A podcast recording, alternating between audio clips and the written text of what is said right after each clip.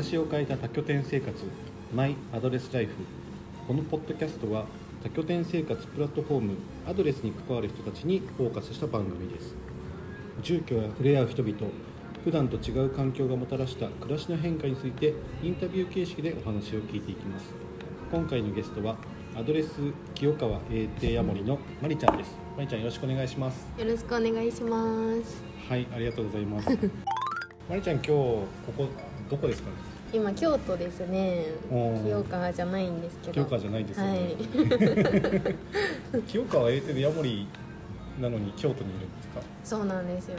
今会社で1ヶ月半ぐらい京都に長期出張中で。うんうん松吉さんにも先日ヤモリ代行をお願いしてたんですけど、はい。今京都にいます。そうですね。はい。インタビューはあのつよぽんことつよしです。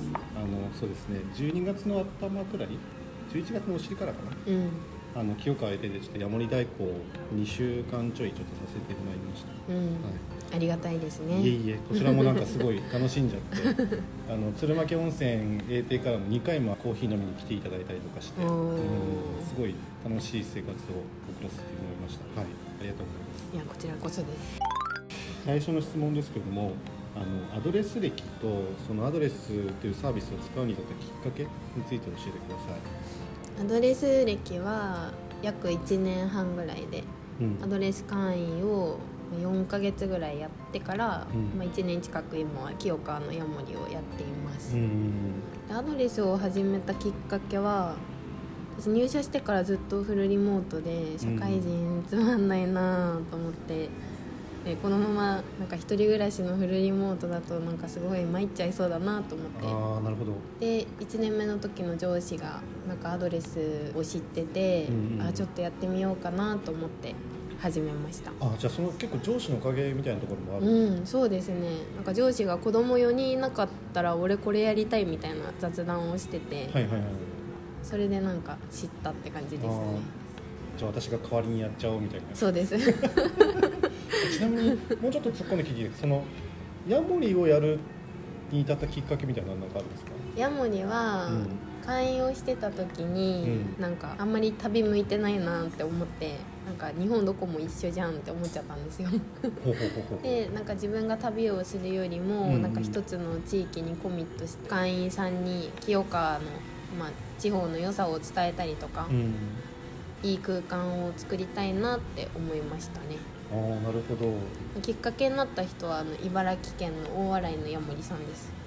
おーそうだったんですね、うん。うん地域にコミットするっていうのはなかなか、うん、素晴らしい考え方っていうか、うん。いいいいですねそれね。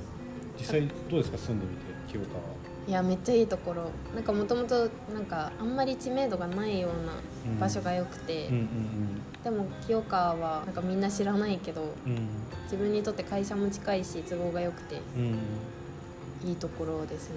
うん。自然豊かで。一応あれですよね神奈川県唯一の村。神奈川県唯一の村です。よね。うん。場所的には厚木市からちょっと北に上がったところというか、山山。なん。もない山。いやそんなことない。いいところです。はい、ありがとうございます。じゃあすみません、2番目の質問なんですけど、はい。まあアドレスを使う頻度と使い方についてまあ教えていただきたいんですけど、ああでも使う頻度は、まあ、ヤモリをやってるのでそんなにないかな月1回とか、うんうん。まあ、どっかの近くの拠点に行くくらいですかうん。ね。ヤモリ特権みたいなのが使えるんでしょうあヤモリ特権使います。うん。ヤモリ特権使って基本的には行ってますね。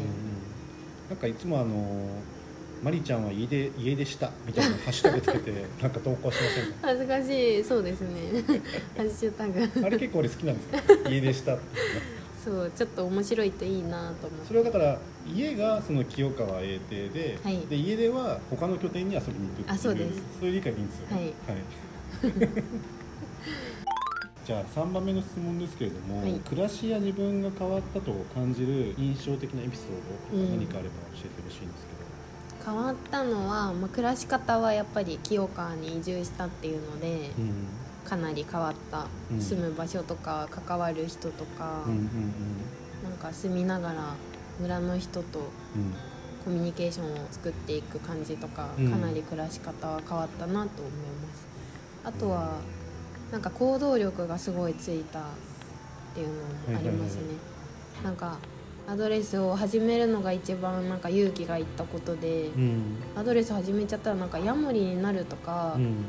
なんか村に移住するとか、うん。そういうのもなんかポンポンポンってなんか簡単に決めれた。やってみようって。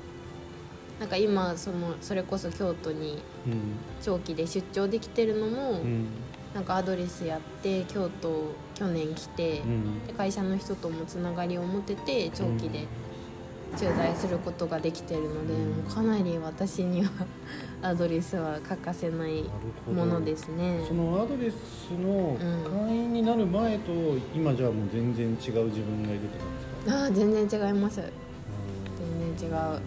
そのなんかポンポンポンって行動も以前はそんなに上手じゃなかったってうん。まあもともとなんかちょっとアクティブではあったけど、うん。そうですね。あんまりなんか社会人になってあんまり勇気が出ないことが多くてあでもすごいアドレスちょっと頑張って始めてみようと思ったらうん。何でもできるようになりました。今も多分何でもできる。すごい。まあ僕が通称マリテって呼ばれてるじゃないですか、はい。マリテに最初行った時あのいきなりあのあの焚き火で出迎えてくれてああウェルカム焚き火。そうですね。ウェルカム焚き火。あのかおちゃんと一緒に、はい。あれがすごいねなんかエモい出来事の一つだったかなと思いますね。結構あそこって夜中に行くと何にも見えなくて、ん。結構真っ暗っていう真っ感じ暗ですね。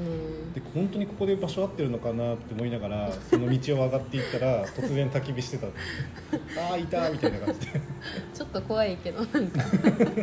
村で村で私は一番楽しんでる大賞を受賞できると思うんで それくらいなんかもう8時には真っ暗みたいな感じのところだかそうですよら、ね、いやーすごい。いや良かったですよね本当ね、うん、うん、じゃあ最後になりますけれどもあのアドレスで一言あ。何かメッセージをえー、あどうしよう。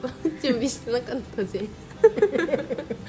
いやでもアドレスがうん結構社会人になってからの自分にプラスにプラスを与えてくれる存在なので、うんうん本当に感謝してるなーって思います、ううん、なんかすごい会員の皆さんからもめちゃめちゃ愛されてて、んうんうんうん。愛にあふれた1年を1年半か過ごさせていただきました。すごいですね、うん。素晴らしい。いや本当ですよ というわけでお送りしました「マイアドレスライフ」今回はここまでです。番組ではインタビュー出演してくれるゲストさんを募集中です。次戦他戦を問わずアドレスユーザーや関係者の方はどしどしご応募ください。ちょっとエンディング読むの夢だったんですよ。完璧です。はい。僕よりうまいですそれではありがとうございました。ありがとうございました。アドレス4周年おめでとうございます。おめでとうございます